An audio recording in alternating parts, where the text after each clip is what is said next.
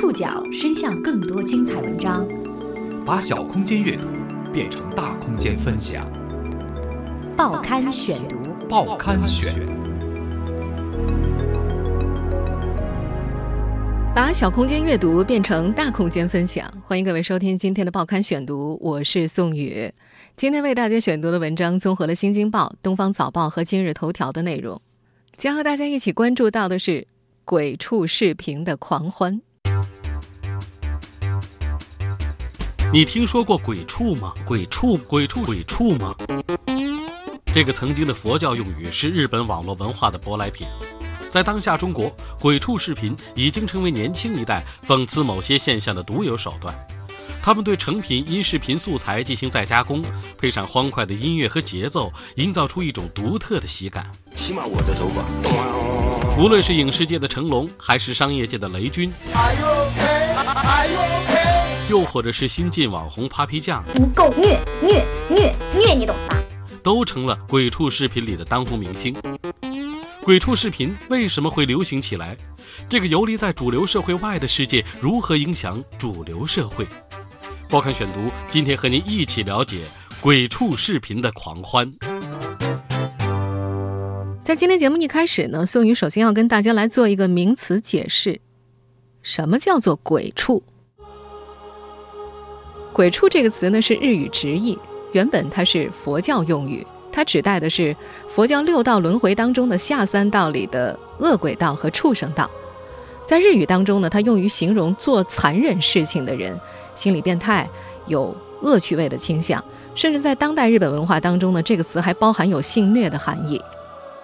不过，这个词在伴随着日本动漫传播到中国之后，却形成了和日本鬼畜截然不同的中国鬼畜文化。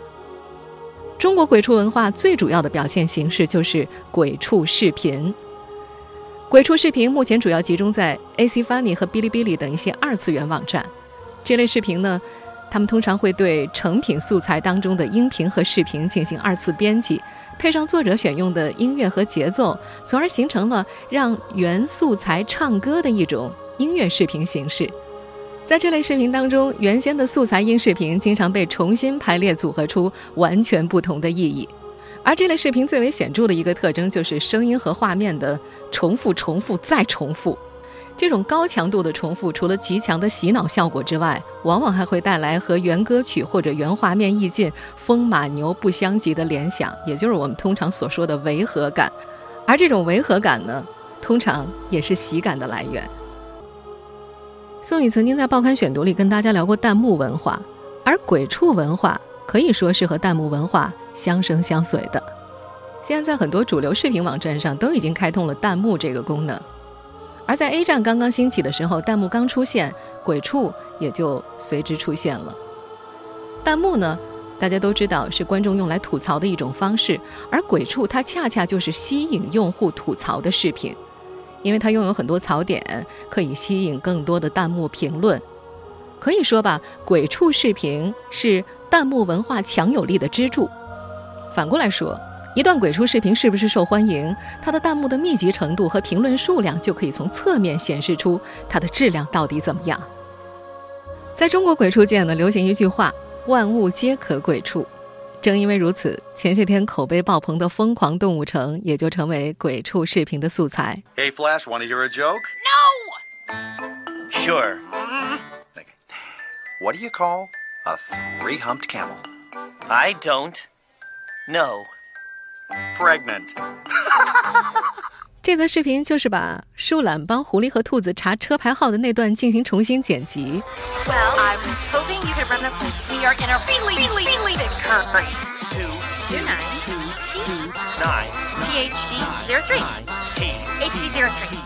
在这段视频当中，不断重复的树懒的呆萌的表情和 “I don't know” 这句话，成了一段爆笑的地接歌曲。Zero, zero, zero, Hey Flash, want to hear a joke? I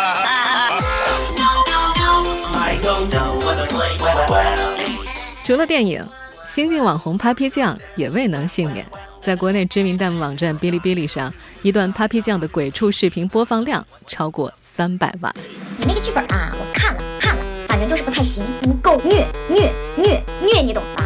哎呀哎呀，特特别简单。不知道正在听节目的你是不是还记得二零一五年的第一网络热词“咣”？这个词的诞生呢，和鬼畜视频也是密不可分的。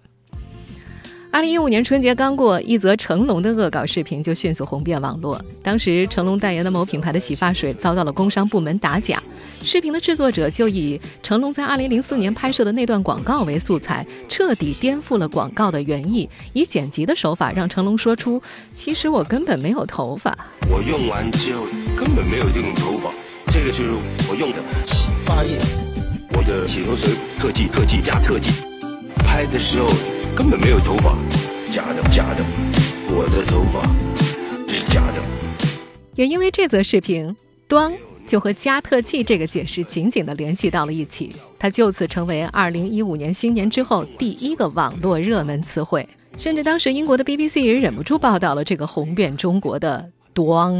加了特技之后呢，起码我的头发。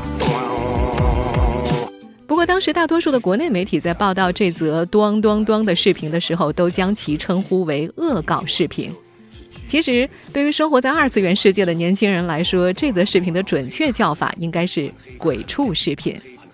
在这些笑点奇怪的鬼畜视频的背后，是一群有趣、天真、反叛又智慧的年轻人，他们和大众文化保持着距离，创造了一个主流视线之外的世界。直至今日，主流文化仍对鬼畜界充满陌生与好奇。做出这些视频的又是怎样的一群人？他们为什么要做这样的视频？报刊选读继续和您一起了解鬼畜视频的狂欢。鬼畜视频的制作者们大多不愿意以真名示人，所以接下来我们介绍的几位制作者的名字都是他们在网络世界的代号。这些制作者们承认自己的宅男属性。喜欢谈论二次元，他们有一套语言体系，比方说金克拉、北大利南一峰、葛平地，这像是一套暗语，是鬼畜世界里的江湖黑话。他们觉得自己的同类很逗，微微的不正经，脑洞大开。随着被主流视线关注，他们也开始争夺谁才是更加正统的鬼畜流派。雷军，去年四月底。十九岁的 Mr. Lemon 用家中的奔腾处理器的老式台式机上传了一段雷军的恶搞视频。Hello, Indian people, how are you? I'm very happy to be in India. Do you like me? or I? Do you like me? And are you okay? Are you okay? Mr. Lemon 在接受采访的时候说自己预感到这则视频会火，但是没想到那则视频完全是爆炸了，太火了。Are you okay? Are you okay? 视频的素材源自雷军在印度发布会上的蹩脚英语，Mr. Lemon 将现场音频重新剪辑，就此让雷军全新演绎了一首电音歌曲。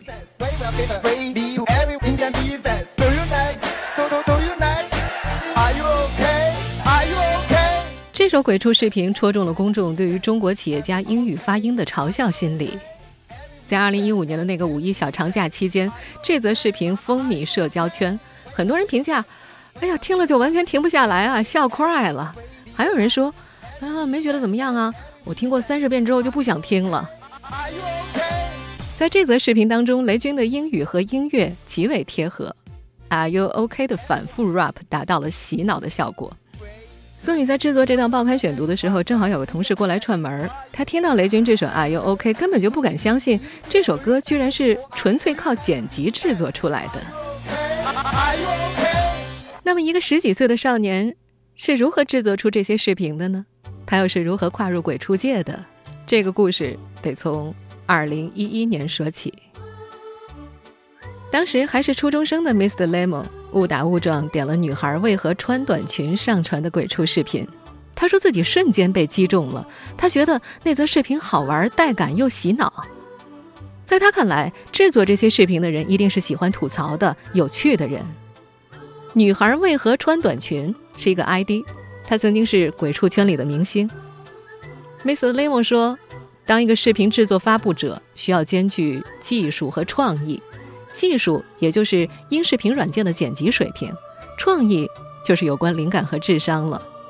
在鬼畜圈，视频制作发布者有个专有代号，叫做 UP 主。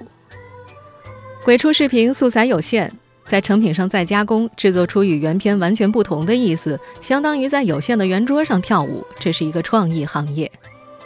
玉米是鬼畜爱好者团体三陈协会的会长，现在这个协会有两百个会员。玉米粗略统计过，他们的成员几乎都是985和211高校的在校生，并且以理工科的专业为主。他觉得这个圈子的文化水准好像高一些。这是一个高智商理工学生的世界。圈内公认的技术大神栾轩曾经是微软创新杯中国最年轻的获奖者，他现在的身份则是北京某高科技公司的创始人。Mr. Lemon 即将成为伦敦理工学院的学生。而那则成龙的鬼畜视频的制作者 Face Toy 已经开始了在美国的留学生涯。在 Mr. Lemon 看来，鬼畜就是技术宅的创意世界。实际上，在雷军和成龙之前，鬼畜的幽默更多是小众的幽默。鬼畜爱好者团体三辰协会会长玉米说：“他的女朋友知道他在做鬼畜，但是很少关注，也不觉得有多好笑。”玉米女朋友的想法代表了很多网友的意见。网名为“闲谈居”的网友是鬼畜视频的资深爱好者，他还记得，当他把鬼畜视频介绍给大学室友看的时候，反而遭到了奚落。对方说：“这都什么跟什么呀？”但这些笑点奇怪的视频背后，是技术男们的创意和付出。为了做雷军的视频，Mr. Lemon 花了三天。他说：“这已经算是短的了。”目前活跃的视频发布者当中，几乎没有能够做到每周更新的，速度最快的也只能做到半月更或者月更。什么样的人会成为被鬼畜的素材？鬼畜全明星名单又指的是什么？鬼畜视频和年轻人的愤怒又有怎样的关联？报刊选读继续播出鬼畜视频的狂欢。在接受媒体采访的时候，Mr. Lemon 询问：“呃，能不露脸吗？”他们有自己的小心翼翼，怕出镜的视频被鬼畜，更怕自己的声音被当作素材。万物皆可鬼畜，这是鬼畜界流行的一句话。鬼畜圈曾经的大神高兴地说：“做鬼畜视频的人对于声音有一种异乎常人的灵感。”他在看电视的时候听到一句话，就会在脑子里思考，这个话语适合什么样的曲子，如何编辑出好玩的段子。几乎每个视频制作发布者都被别人鬼畜过，只要你在网络中留下过音视频，就会被沦为恶搞的对象。没有人是可以信任的。高新地说，他们曾经组织过一个线下活动，结果有个人把活动里的每个人的声音和视频录了下来，回去就鬼畜了。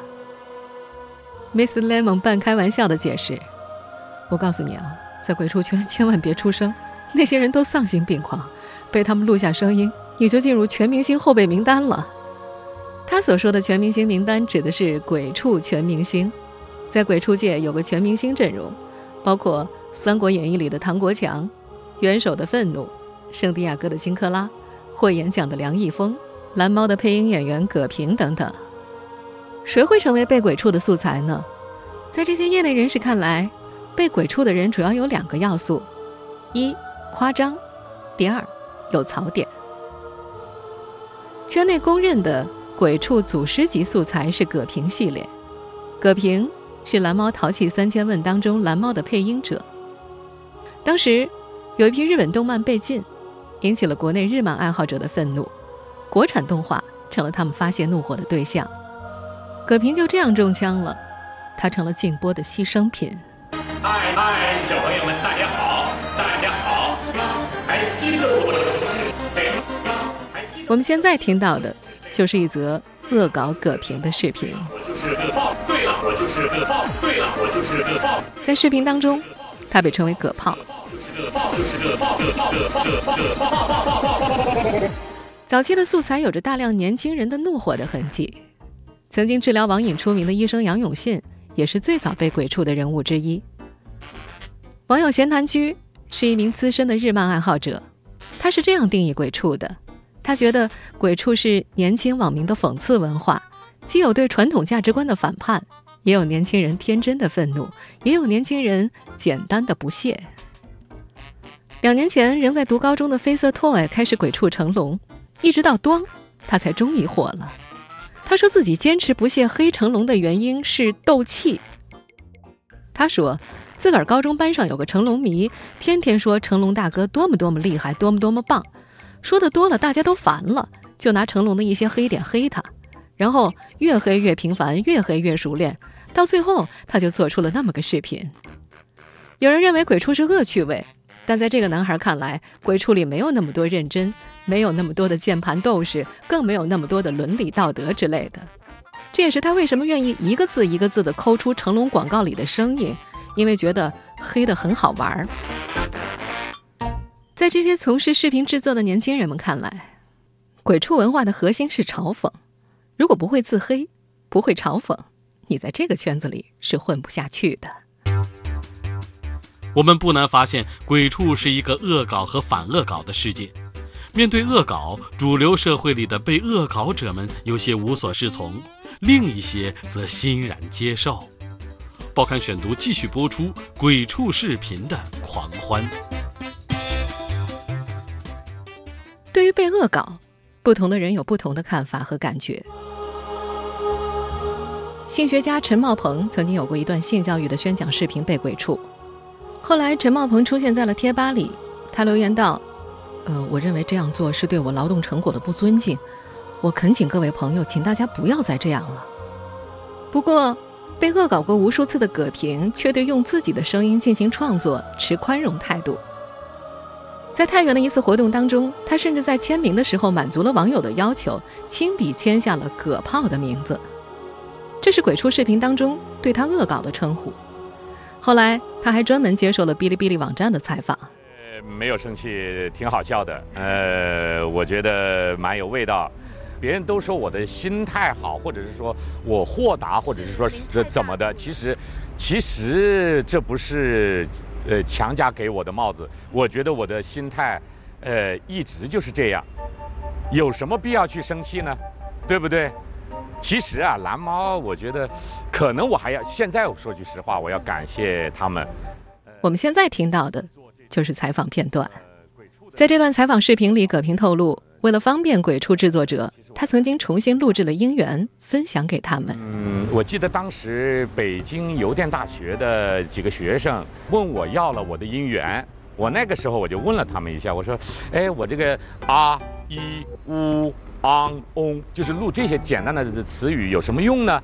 他们就说好像是把它拼接起来呀，用音乐呀把它做成一首歌啊，很简单的。后来我就去呃翻了一下，哎，还真有这样的歌。呃，我觉得其实我就是对他们的一种帮助吧。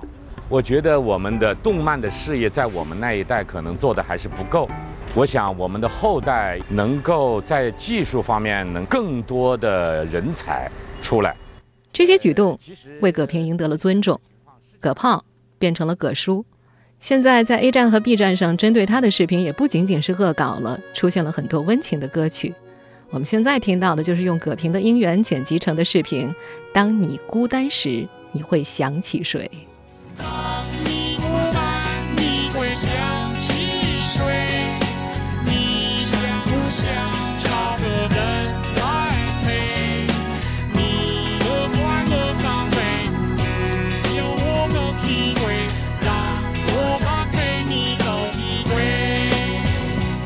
配音演员葛平之外，欣然接受恶搞的还有成龙。二零一五年二月底，那则恶搞成龙的“咣”的鬼畜视频红遍网络之后，成龙本人迅速转发了一个“咣”字。他更在二零一五年两会期间接受记者采访的时候回应：“你怎么看网友对您的那个就是这个评价或者这个恶搞，算恶搞吗？”“没有啊，没有，我觉得很好玩啊。现在他们搞定了，我自己也觉得蛮好玩的。啊，谢谢他们。”谢谢他们这样子看得起我。成龙的这些举动在二次元世界赢得了赞许，原本黑他的视频制作者们迅速对他黑转路人，路人转粉。对于被恶搞者公众形象的扭转，制作了那则视频的绯色 toy 则总结说：“呃，大概是密到深处自然黑，黑到深处自然密吧。”Mr. Lemon 承认，他们的鬼畜视频有中国特色，在日本。鬼畜视频更多的是电脑调音的特殊艺术品，是一种特殊的音乐形式，素材大多来源于公开的影视剧片段，恶搞对象也是以政治人物和明星为主。但是在中国，鬼畜全明星列表里不乏瓜子哥、大力哥这样的普通人，他总担心普通人的素材拿来做鬼畜会有侵犯肖像权的问题。而且在很多视频当中，制作者会使用一些粗俗的侮辱性的词汇，也会有侵犯名誉权的问题。实际上，这些视频的制作者们也早就有过反省。Mr. Lemon 就说自己在做雷军视频的时候，曾经想过放一些粗俗之语作为噱头，但是他再三思考，放弃了那些粗鄙言论博上位的想法。那则视频上传之后的第二天，他就在微博上发现有认证为小米公司的用户开始转发他的视频。随后，他的视频就瞬间爆红了。在这个少年看来，自己做的视频能够火，和小米公司的借势宣传有很大的关系。随着恶搞视频逐步跨入大众视野，鬼畜界开始了分裂。有人觉得要拥抱商业，有人觉得要保持二次元的纯洁度。但是，点击量和关注度带来了金钱，被商业渗透，似乎已经不可避免。报刊选读继续播出鬼畜视频的狂欢。如今，在鬼畜这个原本小众的群体里，已经出现了分裂。有人提出“大势所趋”的概念，也就是迎合观众，别人想看什么就做什么。不过，以玉米为代表的三纯协会则不能够忍受很多视频制作发布者开始选用鬼畜视频的人气来赚钱。他坚持着鬼畜同人文化的特征。同人文化指的是不受商业影响的自我创作，想创作什么就创作什么。但是，点击量和关注度带来了金钱，商业化似乎是不可避免的。那则雷军的视频火爆之后，曾有小米公司的人找到 Mr. Lemon，询问是否能够继续鬼畜相关的素材作为推广。成龙视频的制作者飞色 Toy 和 Mr. Lemon 都承认。他们曾经遇到过很多家网络公司找上门，想要被鬼畜，他们都拒绝了。Mr. Lemon 说，拒绝的原因很简单，本来就是洗脑歌啊，再植入广告岂不是太过分了一点儿？尽管他们拒绝了这些商业营销，但是很明显，在网站的鬼畜视频区当中，越来越多的鬼畜视频开始出现了植入广告，有的在歌词或者画面当中加入品牌，或者干脆就是以商品的广告为素材来进行鬼畜。目前，很多视频制作发布者都开始接商业推广的订单，价格并不高，鬼畜一个广告素材费用在五百块到一千五百块钱之间。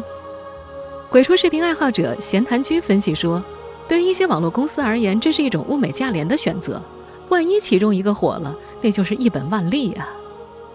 如今，鬼畜圈内最火的四个视频制作发布者组成了名为“四大欠王”的团体。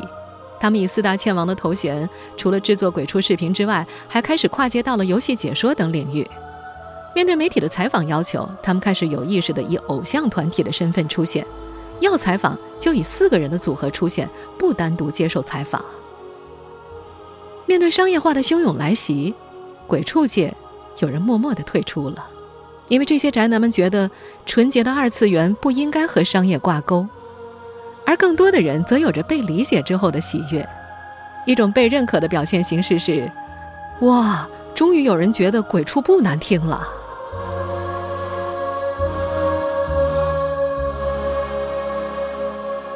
听众朋友，以上您收听的是《报刊选读》，鬼畜视频的狂欢，我是宋宇，感谢各位的收听。今天节目内容综合了《新京报》《东方早报》和《今日头条》的内容。收听节目复播，您可以关注《报刊选读》的公众微信号，我们的微信号码是“报刊选读”拼音全拼，或者登录在南京 APP、喜马拉雅 FM 和网易云音乐。